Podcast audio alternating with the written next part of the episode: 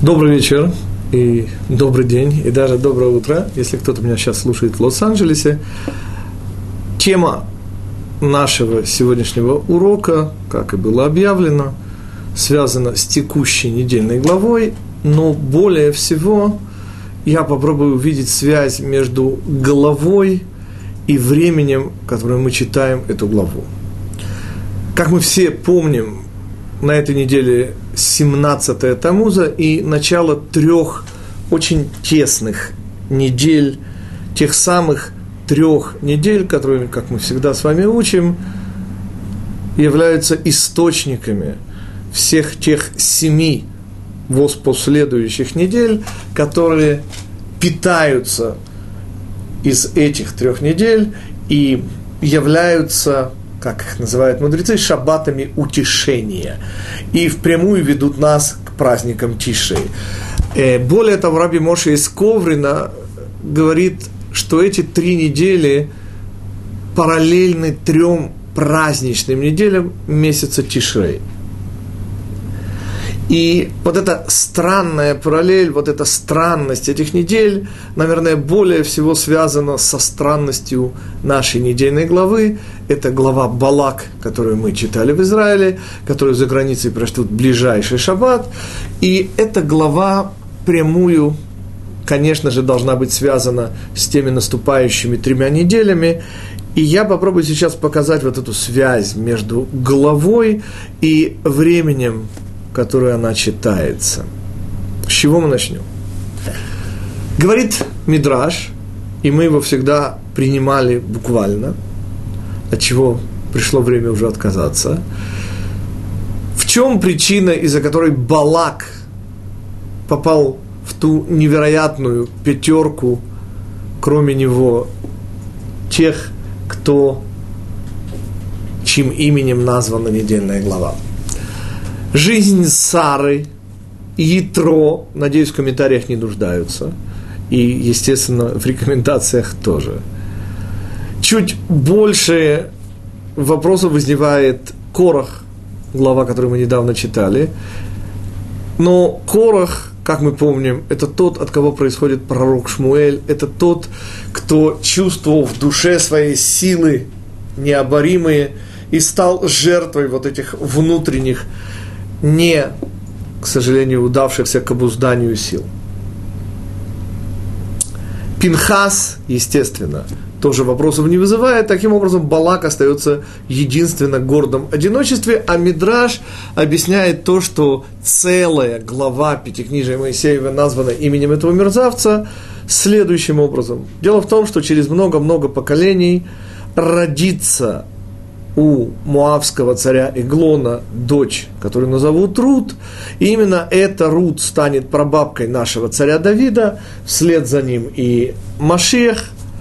И таким образом, говорят мудрецы, вот в чем заслуга Балака. От него через много-много-много поколений родятся Давид и царь Шломо, и вот это и есть причина, которая позволяет посвятить целую главу вот этому вовсе не вызывающему радостных эмоций имени. В чем проблема, господа? В том, что это объяснение, если воспринимать впрямую, не очень меня устраивает, поскольку целая глава, снова, речь не идет а о целой главе, мало того, о той главе, где и Бельам играет совершенно ну, непривычную для нас роль. Его мерзейшие уста произносят те слова, которые греют еврейское сердце вплоть до сегодняшнего дня. И это дополнительный вопрос, поскольку, ну, неужели не было более достойных уст, чтобы сказать Матову огалеха Яаков мишконосеха Исраэль, как хороши шатры твои, Яаков, поселение твои, Израиль. Очень странная глава несомненно, из ряда вон выходящее, поскольку сказано, что именно Моше его рукой водил Всевышний, записывая все пятикнижие и пророчество Бельама. Они специально выделены в отдельное расследование, и вслед за вот этим выделением я тоже позволяю себе задать вопрос. Ну неужели же только вот это когда-то, через много-много-много поколений, дистиллированная крупица добра, которая была у Балака и которая не была у Бельама, позволила мудрецам нашим выбрать его в заголовок? И потом, причем здесь три честных недели? Вот исходя из этих двух вопросов, мы и попробуем поискать ответы. С чего мы начнем? самого простого из вопросов, а именно, на что, простите, рассчитывает Балак, приглашая Бильама проклясть Израиль? Ответ. Бильам должен использовать нечто, что действительно позволило бы ему, по крайней мере, теоретически рассчитывать на успех. То есть на некую ограниченность Всевышнего, или, как мы сейчас увидим, неограниченность Всевышнего. И в чем она заключается? И я сейчас принципиально даю не тот комментарий, который можно прочитать э, в моей книжке по недельным главам. И обратите внимание на сколько этот комментарий отличается от того, что есть в книге. Ну естественно, дополняет. О чем идет речь? говорит Мидраш, что именно в тот самый момент, когда горит храм, рождается Машиях. Мы еще вернемся к этому Мидрашу. А пока увидим, на что все-таки рассчитывает Бильам. И для того, чтобы понять, на что он рассчитывает, нам нужно рассмотреть Биляма как антипод Израиля, как именно философию того, что обратно Израилю. И начнем с важного замечания. Обычно мы полагаем, что антиподами Израиля являются люди, верящие в то, что Бога нет, так называемые атеисты. Мудрецы с нами принципиально в этом случае не согласны и говорят, что те, кто верит в то, что Бога нет, просто дураки. Но ни в коем случае не кофрим, то есть те, кого мы по сути считаем своими антиподами, отрицающие – так простите, кто ж тогда наши антиподы и на что рассчитывает Бельам? Ответ очень интересен. Мы должны вспомнить, что Итро, который превзошел все возможные пути служения всем возможным силам этого мира, был по-настоящему до глубины душо э, поражен и это как бы перевернуло всю его жизнь, заставило его прийти к евреям, в конце концов стать тем, кем его приглашал стать Моше глазами для Израиля.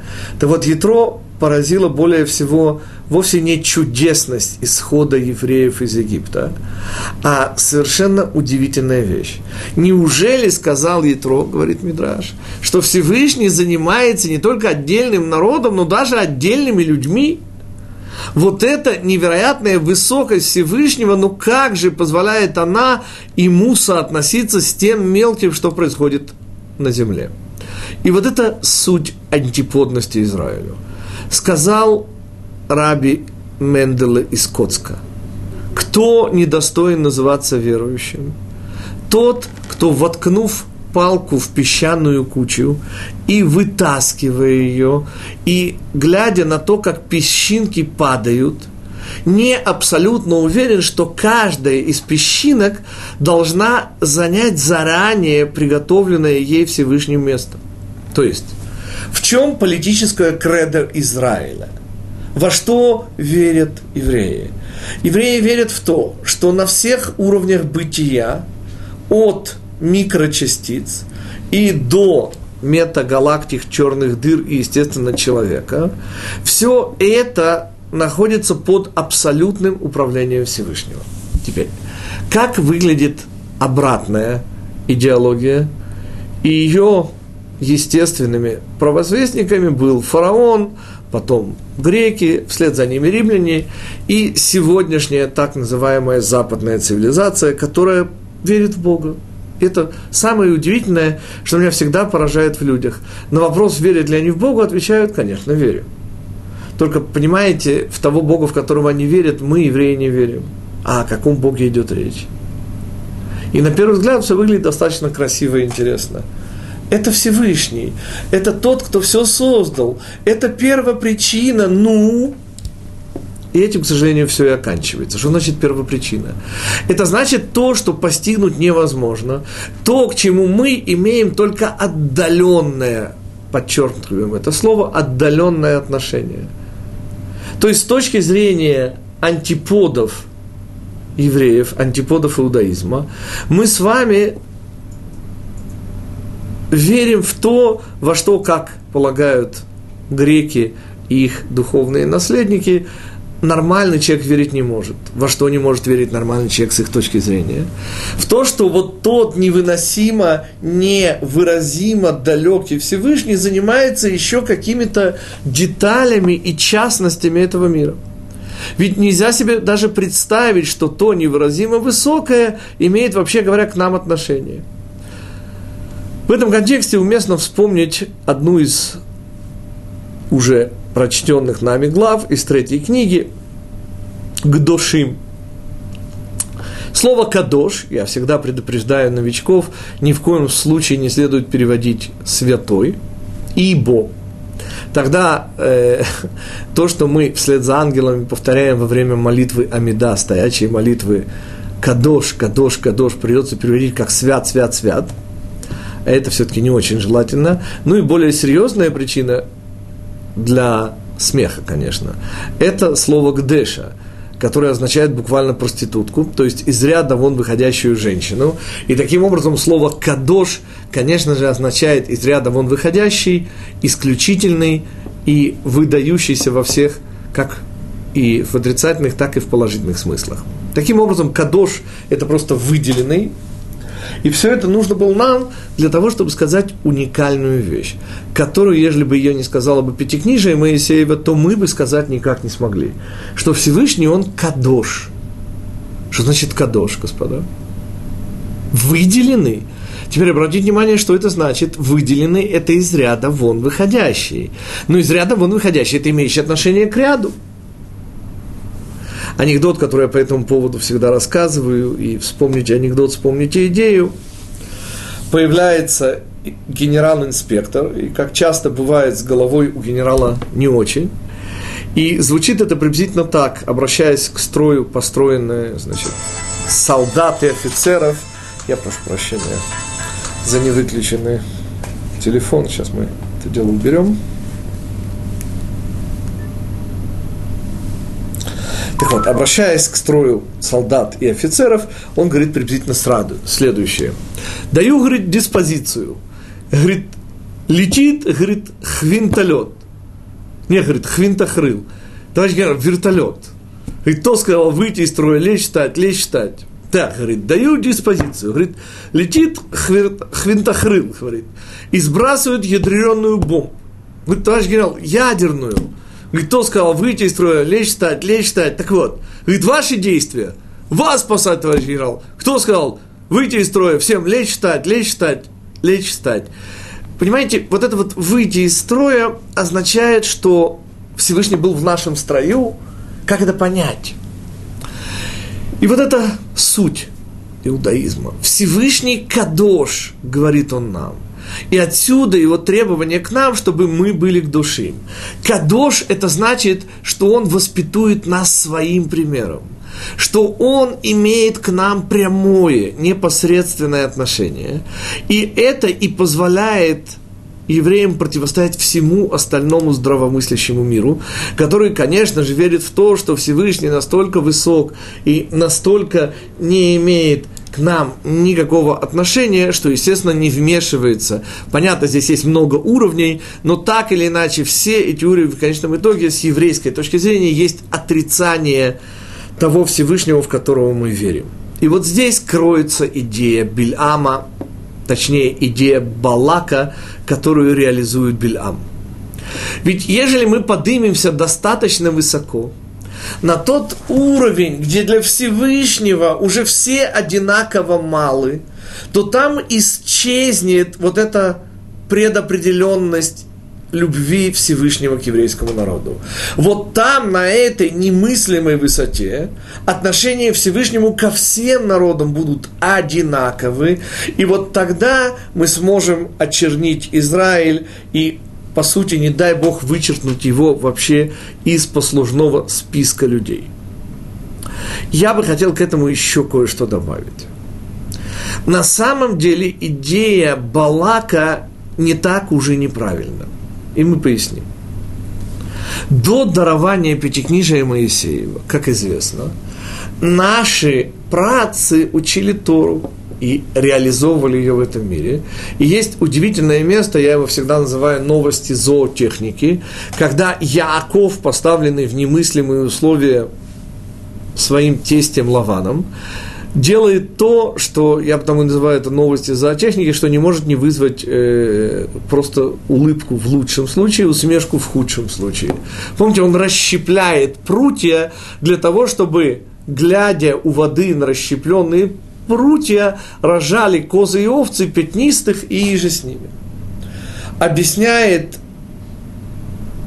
Рав э, Рейканати, по-моему, это Рейканати, 16 век, э, величайшая величина в Кабале, что по сути эти прутья выполнили роль тфилин головных и позволили Яакову выйти на уровень корня его души, а выйдя на уровень корня своей души, Иаков тем самым произвел удивительное действие. Он смог пролить в этот мир изобилие, связанное с корнем его души, и как результат и рождаются все нужные овцы и козы. Но, простите, э, как это прутья, особые, несомненно, и вдруг становятся подобными головному тфилин? Ответ следующий. Дело в том, что в мире до дарования письменной, вслед за ней и устной Торы – еще не было спецификации. И что это значит? Это значит, что практически любой предмет мог быть использован определенным образом, но самое главное что я хочу подчеркнуть, что как только его использование вот этим образом заканчивалось, сам предмет терял всякий смысл. Совсем-совсем простая вещь, господа, Синайское откровение, как известно, было на горе Синай. Какой статус имеет сегодня гора Синай? Ответ никакого. В отличие от храмовой горы, с которой связана мецва Торы. Итак, мецва и мицвод, данные там на Синае, совершеннейшим образом изменили картину мира. Например, сегодня э, замшевый мешочек, бархатный мешочек для тфилин, который поистерся, в нем появились дырки, и вы хотите его выбросить, вы не имеете права этого делать по лохе. Почему? Потому что этот мешочек приобрел удивительнейший статус. Он, который был вместилищем для тфилин, приобрел статус кадош – он приобрел тот нестираемый, вечный статус выделенности, который заставляет нас относиться к нему с удивительным уважением, хотя его функция быть мешочком для тфилин уже исчерпана. И тем не менее мы должны его хоронить. К чему я подвожу? К тому, что то, что было до дарования Торы, принципиально отличается от того, что было до до отличается от того, что было после.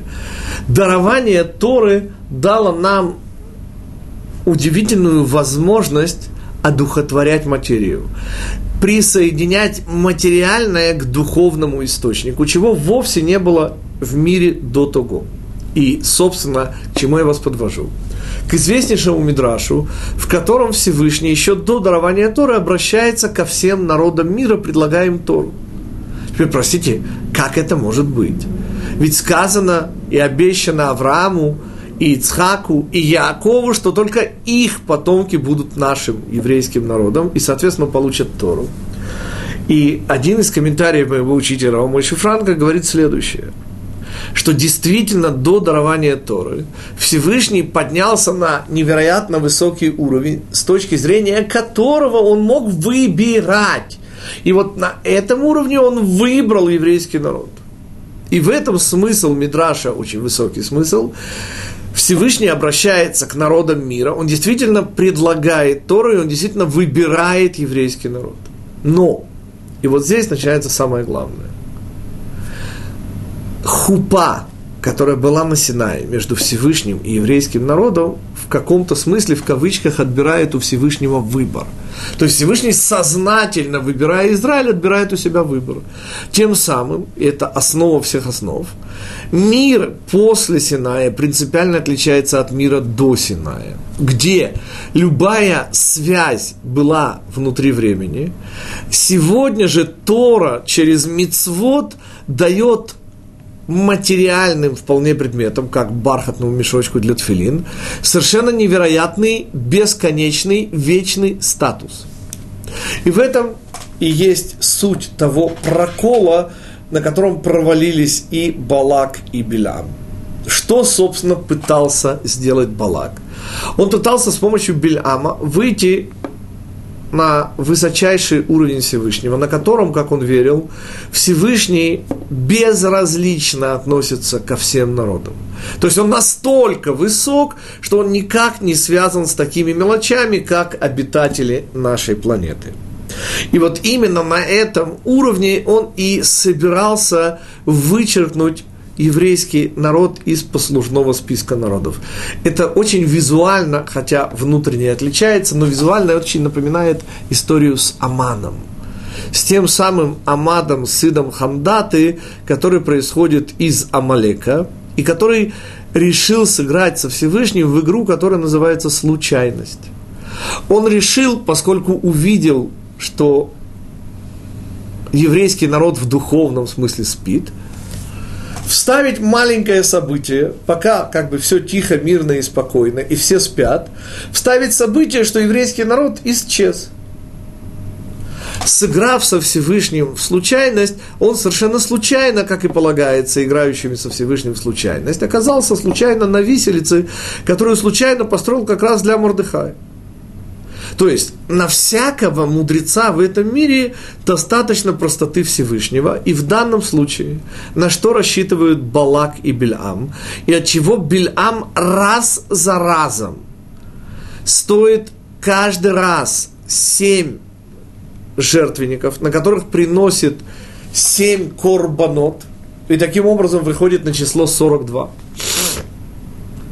Ответ дает Рав Пинкус – бывший э, раввин Зихрон Царик Левраха э, города Уфаким. Он объясняет, что уровень Корбана, на который выходит Бильам, это уровень все сожжения, когда все целиком животное сжигается, он использует тем самым самый высокий уровень приближения. Слово «курбан» означает «приближение» и сжигая целиком животное, он, по сути, возвращает бывший в этом мире биоробот, который был связан со Всевышней, к своему источнику. Нечто похожее на то, что, по словам Рава Рыканати, делал наш пратец Яков, который возвращал э, с помощью э, специальных приспособлений, шел на уровень корня своей души, вот именно так же возвращая животное к своему источнику, к своему корню, пытался Бельам достигнуть максимально высоты доступной вот такому пророку, как он, с тем, чтобы уже на этой достигнутой им высоте убедиться в том, что Всевышний абсолютно равнодушен к существованию на земле людей. И вот на этом уровне равнодушия сравните с уровнем случайности Амана, сына Хамдаты. Вот на этом уровне безучастности Всевышнего и вычеркнуть евреев, используя вот этот, как говорит Мидраш, момент гнева Всевышнего. Теперь в чем суть? И для чего вообще эта глава Балак? И какое она имеет отношение к трем неделям, к которым мы сейчас и переходим? Практически вся суть главы Балак открывается через уста Валаамовой ослицы. Как вы помните, чудо невероятное, я бы даже сказал, бессмысленное своей невероятностью. Потому что Всевышний ради какого-то мерзавца заставляет открыть, у Всевышнего нет других способов. Он не может напрямую обратиться к своему пророку и сказать ему, а хуже тебе не будет, а куда ты и так далее. Вместо этого он открывает уста ослицы чудо, которое было приуготовлено и настолько не связано вообще с природой этого мира, что было приуготовлено, как известно, говорит об этом Мишна, между э, днем шестым и наступлением Шаббата. Одно из тех чудес, которые были созданы вот именно в этот промежуточный период. Так вот, в чем смысл этого чуда, объясняет мой учитель? Смысл он, конечно же, любовь Всевышнего к еврейскому народу не имеет никаких границ. И любовь, как известно, а также ненависть, заставляет человека, а также Всевышнего, совершать из ряда вон выходящие поступки. И в этом душа Шелакадош Барух Гу. В этом выделенность того, кто выделеннее всего в этом мире – если нужно для еврейского народа, говорит Всевышний нам, а не Беляму, то не только Белям ты откроешь свой мерзкий род, даже твоя ослица, если это нужно для еврейского народа, откроет свой род и будет говорить все то, что должно прозвучать для моего народа. Вот что говорит, собственно, Всевышний в недельной главе Балак. И все ухищрения Бильама, и в этом основной э, основная мораль этой главы. Все невероятные, практически максимальные ухищрения Балака и Бельама приводят только лишь к тому, что выясняется, что любовь Всевышнего к своему народу безмерна, не имеет границ, неисчерпаема и, соответственно, не дай Бог не может быть хоть как-нибудь ограничена. И если теперь мы с вами атакуем идею трех недель, то окажется, что мы ее атакуем во всеоружии. Дело в том, что каждый праздник, а их по классификации Аризаля,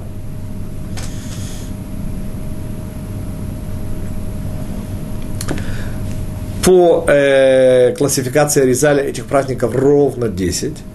И чтобы вы не сомневались, десятый из них наш будущий праздник, 9 Ава, которое называется Моэд, то есть праздник встречи. И каждый из этих праздников привносит в этот мир что-то свое удивительное. Например, праздник Суккот – это праздник, который привносит в этот мир радость. Праздник дарования Торы, очевидно праздник рождения еврейского народа, праздник Песах. Каждый праздник несет что-то свое. Праздник Роша Шана – это трепет перед небесами. Йома Кипурим – это милосердие Всевышнего. И так далее, и так далее, и так далее. И что приносит в этот мир 9 ава, эти три недели? И почему мудрецы сравнивают их с удивительными праздничными тремя неделями и говорят о них – что это источник семи недель утешения, которые следуют вслед за ними. Ответ изумительно высок. И он же позволяет нам вспомнить снова, я повторю этот мидраж, чтобы он лучше запомнился. Это Эстер Раба, это мидраж Раба на Мигелат Эстер, по-моему, четвертая глава, и говорится там следующее. Во-первых, вспомним описаны Иосифом Флавием разрушение второго храма. Говорит Иосиф Флавий, что римский центурион с факелом, это было где-то в районе 11 утра, как сомнабула, было очевидно для всех, кто на него смотрел, что он был движим чем-то, он двигался не сам. И нам понятно, кто двигал им. Прошел к храму, и сверху с башни швырнул факел, который упал прямо в Бедек Байт, то есть в подвал храма, где хранились вещи для э, исправления, доделок каких-то вещей. И там были, в частности, сложены э, доски, которые хотели использовать для чего-то в храме. Они мгновенно вспыхнули, но заняло еще почти час, пока вспыхнул весь храм. Причем это и по сути чудо, поскольку храм, он был сделан, как известно, из белого мрамора, и что-то могло гореть. Тем не менее, в районе полудня, середины дня, говорит Иосиф Лави, который видел это своими глазами, вспыхнул весь храм. И евреи, которые, видимо, до последнего момента надеялись на что-то. Ведь это же дом Всевышнего, ведь Всевышний же наверняка должен вмешаться. Увидев, как вспыхнул весь храм, завопили так, что, пишет Иосиф Флавий, было непонятно, откуда они берут силы так вопить. Ведь они же умирали с голоду, они же практически ели друг друга. Не про нас будет сказано. И удивляется Иосиф Лави, откуда нашлась у них вот эта сила на этот невероятный крик. И крик этот был в самую-самую середину дня 9 ава. Что еще интересно, что храм горел целый день. И сгорел он только 10 ава. Из-за этого сегодня по Аллахе мы с вами, но не в этом году, поскольку у нас в этом году Эрев Шаббат, это перед Шаббатом, но в принципе в обыкновенные э, годы мы с вами отчасти сохраняем траур и соблюдаем его до середины дня, 10 ава, потому что храм сгорел именно 10, а не 9. 9 он загорелся. Так о чем я? О том, что странная, странная, странная вещь. Как вы помните, ровно в середине дня, 9 ава, мы не то чтобы прекращаем, не дай бог, траур, траур остается, но мы встаем с земли. То есть мы начинаем то, что называется у соблюдающих траур по близкому родственнику возвращение к жизни. Мы встаем. Теперь обратите внимание, в какой момент это происходит – по описанию Иосифа Флавия, это происходит в тот самый момент, когда храм загорелся, когда вспыхнул весь целиком, и в этот момент евреи, потеряв всякую надежду, начали вопить. Спрашивается, так как же так? Ведь храм только сейчас вспыхнул, вот только сейчас и должен был начаться главный траур. Как же траур отменяется нет, меняется совсем, не дай бог, но тем не менее мы встаем именно в этот момент. Усугубляет ситуацию, или точнее, рисует ее в том же самом свете Мидраш на Мегелат Эстер. Что он говорит? Что мы встаем от того, что как раз вот в эту минуту середины дня родился Машиах. И снова звучит тот же самый вопрос, который мы уже задали. Простите, каким образом? Это же начало горения храма, вот когда весь храм вспыхнул. Когда евреи поняли, что чуда не будет, что храм уже весь горит. Вот в этот момент рождается Машиах. Я бы понял, когда храм сгорел, когда евреи отча... Но, но вот в этот момент, когда храм только начинает полностью гореть, почему мы в этот момент встаем, перестаем сидеть низко, и почему говорит Мидра, что в этот момент родился Машиах? Для того, чтобы ответить на этот вопрос, мы должны с вами снова попробовать увидеть связь между главой Балак и сутью трех узких недель. Шлош Ташевод Бенамицарим. Недельная глава Балак, как мы сказали, по сути имеет своим содержанием любовь Всевышнего к еврейскому народу. Каким образом? Ответ через те ужасы, которые хотят нам сделать Балак и Белям. Тем самым эмоция, о которой мы сейчас начинаем говорить, и которой нет ни в один еврейский праздник, это плач, бехи. Вот эту эмоцию несут в себя три недели, в особенности, конечно же, 9 ава. В чем смысл и суть этой эмоции? Ответ самый простой – когда папа шлепает ребенка, и ребенок, не понимая и не будучи в состоянии оценить жестокость отца, рыдает, он не понимает, что это единственный способ не пустить этого ребенка на дорогу. Пример, который я всегда привожу, он придуман, я боюсь сейчас ошибиться, по-моему, Равом Дискиным, но не, быть может, я ошибаюсь, но в любом случае ему уже почти 100 с хвостиком лет. Представьте себе совершенно удивительную судьбу художника, который растит в себе и зреет в нем шедевр. Он рисует, он э, делает выставки, но он понимает, что где-то там внутри у него вызревает шедевр. И вот настает утро, когда он понимает, что это тот самый день. Он берет мольберт и уходит высоко в горы, где ничто не может его отвлечь от того неповторимого и, во-первых, для него самого удивительного, поскольку любой шедевр – неожиданность, во-первых, для самого автора. И вот он рисует, он целиком в внутри вдохновленности, которая царит над ним и в нем. И он в считанные часы делает то, что к чему он готовился годы, и что при других обстоятельствах заняло бы у него месяцы и месяцы. Не в силах побороть изумление от им созданного, пытаясь охватить то большое, что с Божьей помощью ему удалось создать, он делает шаг назад, чтобы вобрать вот это невероятное, вот этот шедевр, который ему удалось изобразить. И делает еще шаг назад, и еще шаг назад, забывая о том, что позади пропасть. И полностью поглощенный картиной он продолжает делать эти шаги назад, чтобы большое видеться на расстоянии. Теперь представьте себе, что при этом присутствует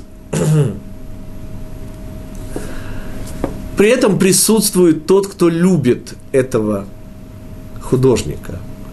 Он, естественно, кричит, он делает ему знаки, он даже кидает в него какие-то камешки, но ничего не помогает. Художник настолько поглощен картиной, что он ничего не замечает. И тогда, чтобы спасти жизнь художника, предпринимается то единственное, что можно сделать, чтобы спасти его жизнь и удержать его на краю пропасти. Он рвет вот этот самый созданный шедевр. Вот именно таким было разрушение храма. И именно в этот момент ребенок, ребенок это мы, дети Израиля, начинает плакать.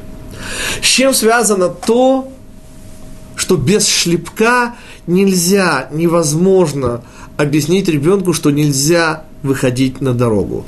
Только через шлепок ребенок может понять серьезность намерений своего родителя. Почему пишет Иосиф Флавий, евреи до последней секунды надеялись, ну, ну сделает Всевышний чудо, но не даст он своему дому сгореть.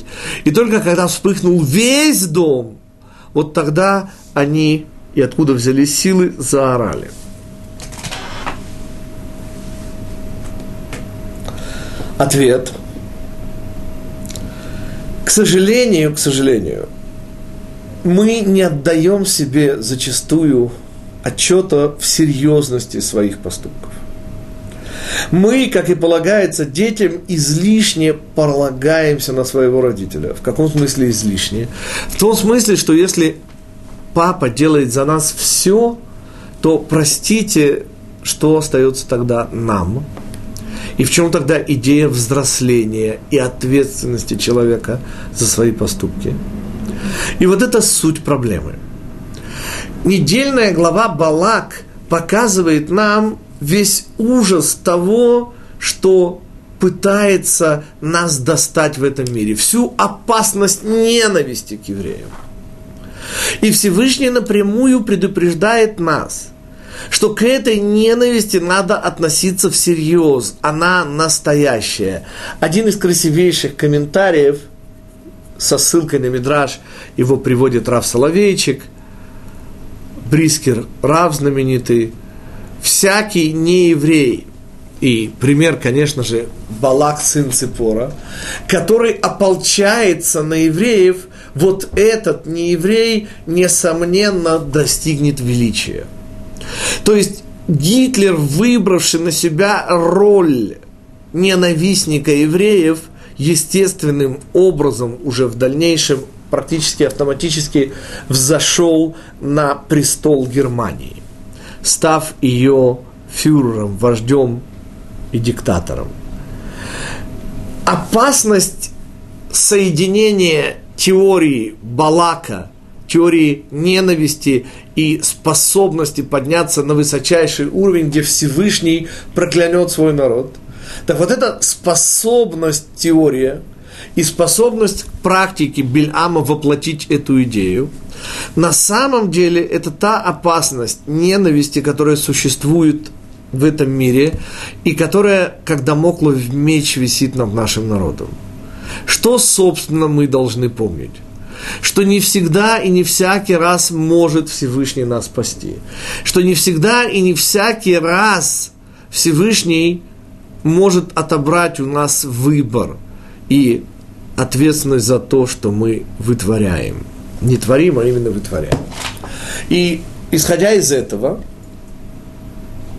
мы выходим на самую удивительную эмоцию, на плач.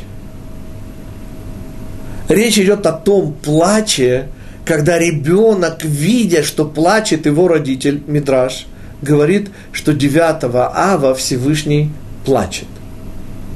Как это понять? 9 ава Всевышний плачет. Ответ. Представьте себе родителя, который позволил ребенку играться спичками.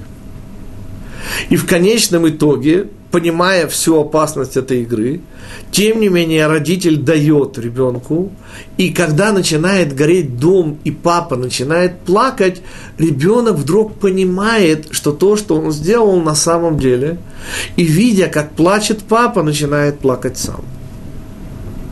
И вот это та удивительная эмоция, которая присутствует в году только один раз – три недели и в особенности в апофеоз этих трех недель 9 ава. Мы убеждаемся всерьез в чем? В том, что это реальная утрата. Может быть, более всего в этом убеждает то, в чем мог убедиться каждый, посетивший столицу Израиля. Ах, какой красивый город, восклицают туристы. Господа, нет ничего более страшного – из всего сказанного об Иерусалиме, чем какой красивый город. Господа, города нет, храм разрушен. Иерушалаем, господа, это храм, это не город, это не столица Израиля. И попытка это закамуфлировать, попытка это скрыть. Мы без храма, господа, и ближайшая ассоциация – это, конечно же, Шолом Алейхим, девятилетний мальчик Мотел, который не способен понять, что значит смерть отца. И потому глава так и называется «Мне хорошо, я сирота». Ужас разрушенности храма для нашего поколения в том, что нам кажется, что Иерусалим – красивый город. Быть может, даже самый красивый на земле. Не буду спорить, господа. Только это не город – Понимаете, это совершенно страшный камуфляж того, чем должен быть этот город, который должен соединять в себе все, верхнее и нижнее. Поскольку у нас всего только один вопрос, то я позволю себе еще несколько минут продолжить. Давайте подводить итоги. Итак, я помню, что мне, когда я говорил «Кадиш», безумно помогло, и, может быть, это поможет и тем, кто сейчас говорит кадиш по своим близким, что говоря «Искадель вы искадеш шмей раба» да возвеличится и будет выделено имя Твое Всевышний, говорит еврей, он тем самым, это один из смыслов Кадиша, утешает Всевышнего. Да-да, господа, именно так. Ведь Всевышний потерял наравне с нами еврея здесь на земле. И мы говорим, возвеличится имя его. Имя его – это народ Израиля. Это то, через что могут люди выходить на связь со Всевышним. Так вот, Всевышний потерял здесь, на земле еврея, и я, скорбящий, утешаю его в его утрате здесь, на земле. Я помню, что мне это чисто эмоционально очень помогало. То есть, понимаете, ребенок сидит рядом с плачущим отцом – и начинает сам плакать, утешать отца. Выше этого момента ничего нет. Вот ради этого момента стоило потерять все, все, все, лишь бы ощутить вот эту невероятную близость к Всевышнему. Когда народ Израиля начинает плакать вместе со Всевышним, вот в этот момент рождается Машиах. Вот ради этого было все то, что казалось нам плохим, и что в конечном итоге приблизило нас к Всевышнему. Мы, когда мы плачем вместе с Ним, мы по сути и начинаем и достигаем, начинаем тот уровень ради которого создан этот мир, уровень любви и близости к Всевышнему. И вот этот плач 9 ава именно в середине дня, когда максимально влияние разрушения, когда храм вспыхнул, когда евреи заорали, ощутив безысходность и отчаяние, и вот тогда евреи, заплакав, прильнули к плачущему родителю. И вот эта близость к Всевышнему и заставляет мудрецов называть этот траурнейший из еврейских день, 9 ава, праздником. И это идея той максимальной, невероятной близости, которую нельзя достичь никакой эмоцией, кроме плача. То есть, когда вдруг выясняется, что боль утраты – это боль не только наша, но и его – и оказывается, что это наша общая боль. И оказывается, что мы безумно близки только как люди, которые понесли общую утрату. И вот эта идея общей утраты настолько сближает тех, кто прошли через эти эмоции, понимают, о чем я говорю. Но я думаю, что их можно понять и умозрительно тоже. Так вот, именно вот эта невероятная близость, она искупает все. Она является началом совершенно нового созидательного периода, который называется либо «семь недель утешения», либо вот корень тех трех праздничных недель. Вот это, собственно, и есть связь между недельной главой Балак, которая рисует нам попытку уничтожить народ Израиля, попытку очернить этот народ, и которая в конечном итоге через вот эту грязь и ненависть выводит нас на уровень, где мы постигаем безмерность любви Всевышнего к нам. Именно через величие ненависти мы постигаем величие любви. Именно через самое отрицательное мы оказываемся максимально близки к Всевышнему. И именно поэтому здесь здесь рождается, зачинается Машиях. Теперь возвращаемся к Мидрашу и дальше уже ваши вопросы. Как вы помните, Мидраш, от которого отказался понимать, буквально сказал, что глава называется Балак от того, что от Балака происходит Руд, ну и, следовательно, Давид, Шломо и наш царь Машиях. Так вот, Теперь этот мидрак, как мне кажется, становится намного более глубоким. Именно через Балака, именно через ненависть к нам мы становимся ближе к Всевышнему. То есть именно Балак со всей его ненавистью к нам приводит к чему? К той невероятной близости, которую воцарит царь Машиах, придя, даст Бог, поскорее к своему народу. И вот эта близость не может быть достигнута никаким способом, кроме плача. И только общая боль утраты, когда мы плачем от того, что Всевышний потерял храм, не мы его потеряли. Всевышний, потому что мы, к сожалению, как тот мальчик Модул, не способны сегодня понять, собственно, что мы потеряли. Так же, как девятилетний Модул не мог понять, что значит, что его папа умер. Но мы, видя, что наш папа Всевышний плачет, начинаем плакать вместе с ним. И тогда становимся максимально к нему близки. И вот эта связь между Балаком и Машехом, между Балаком и построением третьего храма. Вот это совершенно страшная, через ненависть постигаемая близость к Всевышнему и дает нам в конечном итоге выход на построение третьего храма. Если у вас возникли вопросы, вы их можете, как и во время всего урока, можно было их задать, так и сейчас.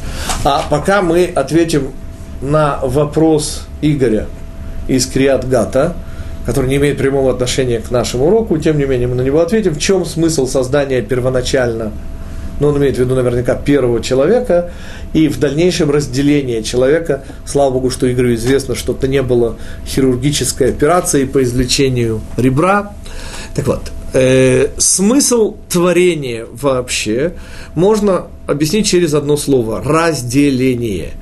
Все творение, Игорь, если вы откроете Пятикнижие, вы увидите, Всевышний разделяет.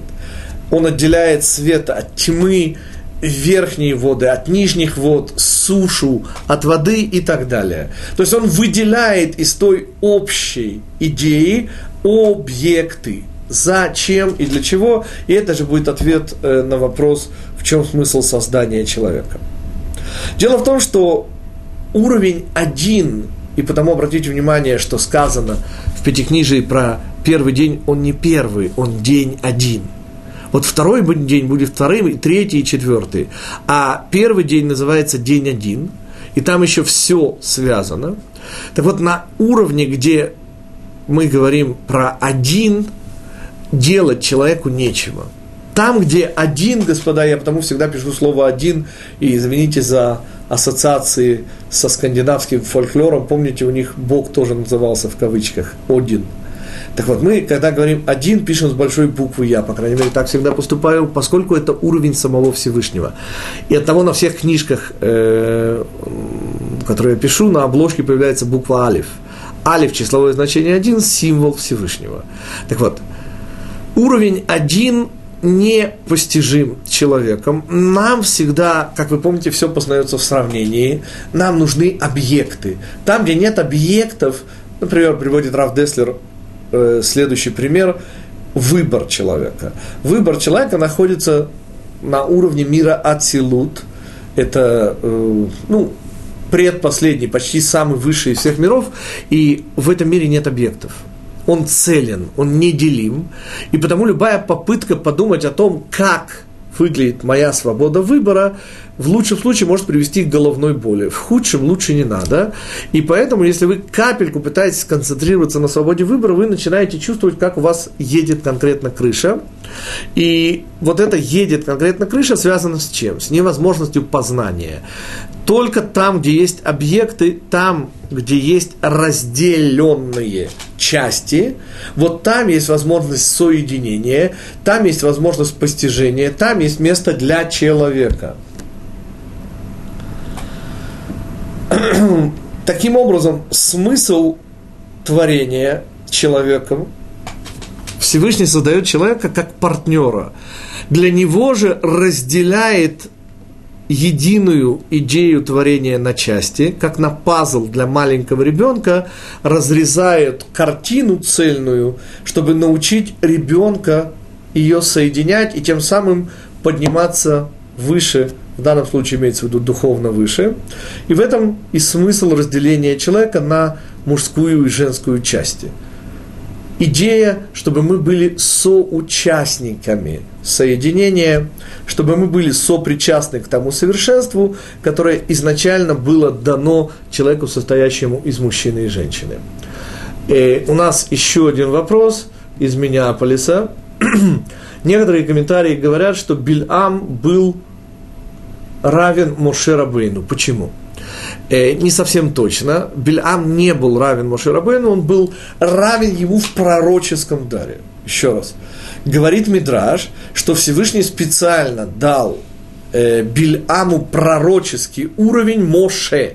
Вот в этом они были равны, не дай бог, ни в чем ином.